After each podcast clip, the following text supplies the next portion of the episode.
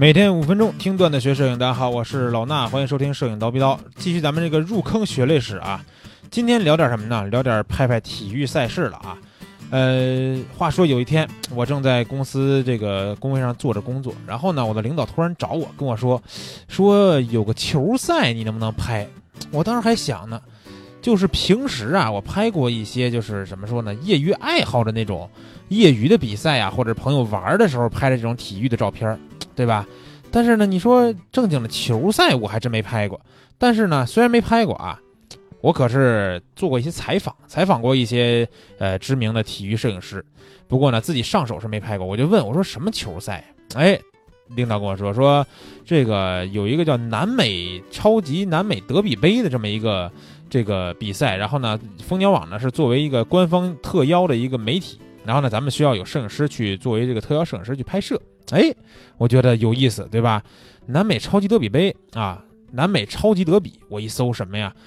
那一年啊，他每一年的这个球队都不一样。那一年正好是阿根廷对巴西，阿根廷对巴西啊，在那一年来说，里边有非常多的大牌巨星。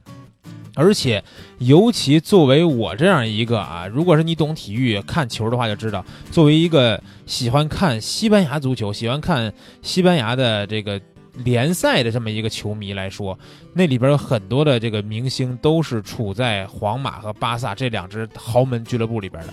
所以呢，当时我一听这个消息，我特别的兴奋，我说能拍，对吧？怎么拍都能拍，绝对拍好啊！当时其实我也没拍过，我就答应这件事儿了。然后呢？答应之后啊，马上就开始安排行程。哎，后来我发现，他不光是一次比赛的拍摄，作为一个球迷啊，能去拍摄比赛之外的东西，我觉得就是非常让我能兴奋起来的了。当时是什么呀？他们刚到北京的一天啊，我就要去酒店，然后去拍他们下榻酒店的这个过程。然后呢，我就拿着相机就去了。到了这个地方以后，一看啊，阿根廷队先是到了，然后从这个大巴车上面下来啊，这个是我第一次接触到有很多去叫什么呀接机呀，或者是接大巴车的这个球迷啊，有很多球迷都在那块等着他们。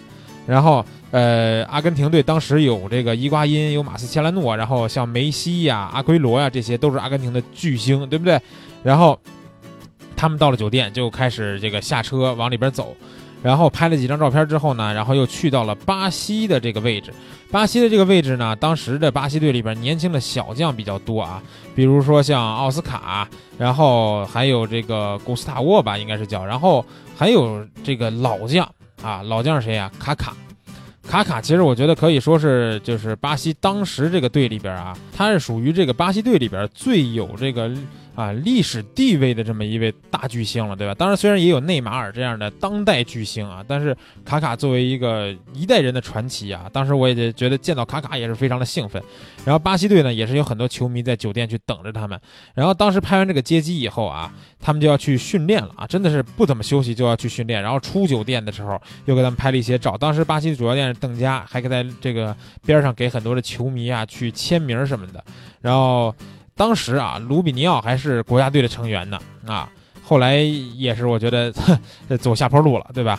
然后当时这个还有新闻发布会的环节可以拍啊，新闻发布会呢，其实也不是那种正式的说一个人坐在那块儿，对吧？然后下面一堆记者坐在那儿，呃，当时在酒店里边是有一个厅啊，这个厅里边呢会有好几个角都有这个背景墙，然后在这个背景墙上面。呃，就会有各个的球星站在几个角里边，然后接受不同的媒体的一个采访。然后当时呢，我也就是盯着卡卡嘛，因为毕竟作为一个上岁数的球迷来说，对卡卡的印象还是很深的，对吧？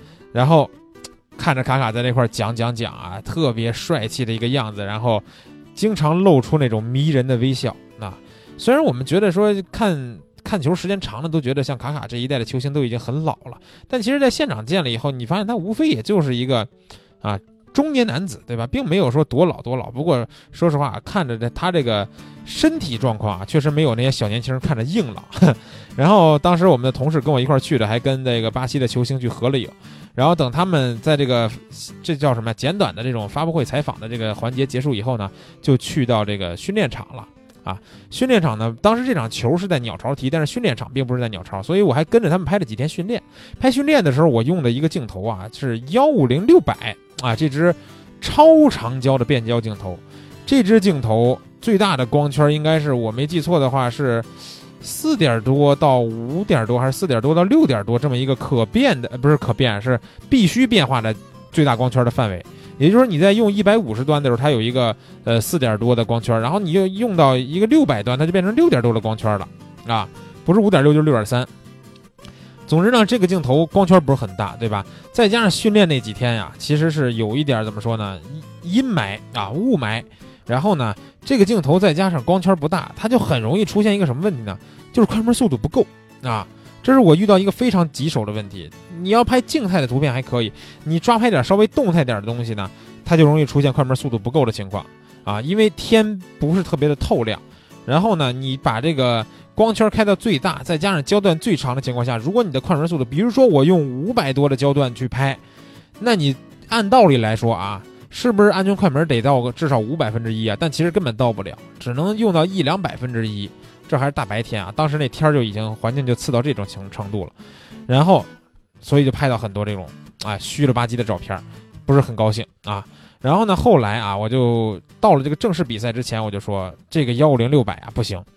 我不能使这个头去拍这场我认为这么重要的比赛，对吧？虽然不是说重量级别多大，但是确实是第一次拍，而且这么多巨星，我喜欢的球星都所在的这个球赛，我说不能用这个，我换了一个什么头呀？幺二零三百应该是啊，适马的一个幺二零三百，然后 f 二点八的恒定光圈，虽然最长焦短了一点，但是呢，它最起码有一二点八的大光圈，对吧？这个镜头呢，在现场拍摄的时候就爽多了。啊，不过在现场拍摄之前呢，我觉得在这个整个的拍摄过程中啊，有一刻是我觉得最让我兴奋的啊，就是抓拍他们这个训练之后，从训练室啊去可能换一些衣服呀，简单的冲冲澡啊还是什么的，然后再出来上大巴的这个过程中，因为我个人啊是作为一个巴塞罗那的球迷，一直呢对巴塞罗那所有队员都是很这个喜欢的，对吧？那巴塞罗那的这个。头牌当然是梅西了，对吧？虽然说原来的大佬是哈维和伊涅斯塔，但是头牌毕竟是梅西。然后梅西呢，当时在我拍摄他从这个就是训练场之旁，呃，训练场旁边的那个屋子里边出来的时候啊，那是我可能这辈子距离梅西最近的距离了，大概就在一米之内。那个通道啊是很窄的，也就一米多的通道。然后呢，我们全都站在通道的边上去拍摄。然后当时看他出来的时候很兴奋嘛，然后我我也没有想过说是要跟他去合影啊，还是什么要个签名啊之类这种东西，因为我觉得也没啥用。我给他拍几张好照片，我觉得还挺好。然后呢，当时就给他拍照片，然后旁边有一小哥们儿啊，还这个特别有意思，人家准备的就比较充分，拿出手机来，对吧？把梅西叫过来，搂着拍了一张合影。哎，我一想，我说这套路行啊，对吧？我怎么就没想到呢？没想到，没想到吧？人家拍着，人家拍着了。但是最起码来说，这是我觉得是我距离我心中的这个球星啊，煤球王，真的是最近最近的一次了。可能以后也没有太多机会能以这样近距离的这个接触去拍摄他了。那到后来比赛的时候，其实拍摄的距离呢就不会有这样的一个零距离接触的感觉了，因为我们是在就是球门后面那广告牌后面站着，那也是正常的所有记者的一个席位，对吧？在那块拍摄，然后抓拍了一堆各种各样的照片啊。后期呢，当天晚上啊拍完以后直接回公司，因为我们需要第二天就出图出稿。所以呢，拍完以后，第二晚上直接回公司，直接从当天晚上的十点多、十一点多到公司以后，一直干到早上的五点，把片子全都挑出来，然后呃二次构图、调色，然后选。其实选片子是最头疼的啊！这这儿再多说两句啊。虽然今天节目时间比较长，就是选片子为什么头疼呢？因为这片子太多了。你知道拍体育啊，它需要你一直高速连拍，然后你一直高速连拍吧，你选的时候你就得选这一撮一梭子里边到底哪张好。然后呢，它又不是一个说我们拍人像创作，我知道说这个位置好，我就拍这个位置多拍几张，对吧？它是一个未知的，所以你很多时候你很难判断这个画面你你到底要不要拍。所以呢，最最傻的方法就是你都拍。但凡发生点什么事儿啊，有人跑过来跑过去，然后一一脚起起球，然后呢射门扑球什么的，你就都拍，发个角球也得拍半天。当然进球之后，那就是一大梭子加一大梭子了，对吧？所以最后你挑片的时候，你会发现拍了一堆，真是乱七八糟什么都有的一个照片。然后呢，最后挑出来以后修了图，我还是很满意的啊，还是很满意的。然后这组片子呢，我觉得也可以啊。呃，发到咱们微信的公众号里边吧，啊，然后让大家去看一看。你们在微信公众号里边回复“足球”啊，回复两两个字啊，蜂鸟微课堂的微信号，回复“足球”，两个汉字，那我挑几张吧，放到里边让大家去看一下。当时那天晚上正赛的时候，我拍的这个照片啊，对我来说也是意义非常的深刻了。作为一个球迷啊，再强调一下，作为一个球迷拍自己喜欢的这些球星的球赛，简直是一件爽到爽到爆炸的事儿。那这期的这个血泪史啊，咱们先聊到这儿。既然说到了幺五零六百啊，我觉得跟这个镜头还有一个有渊源的事儿，咱们放到下期再聊。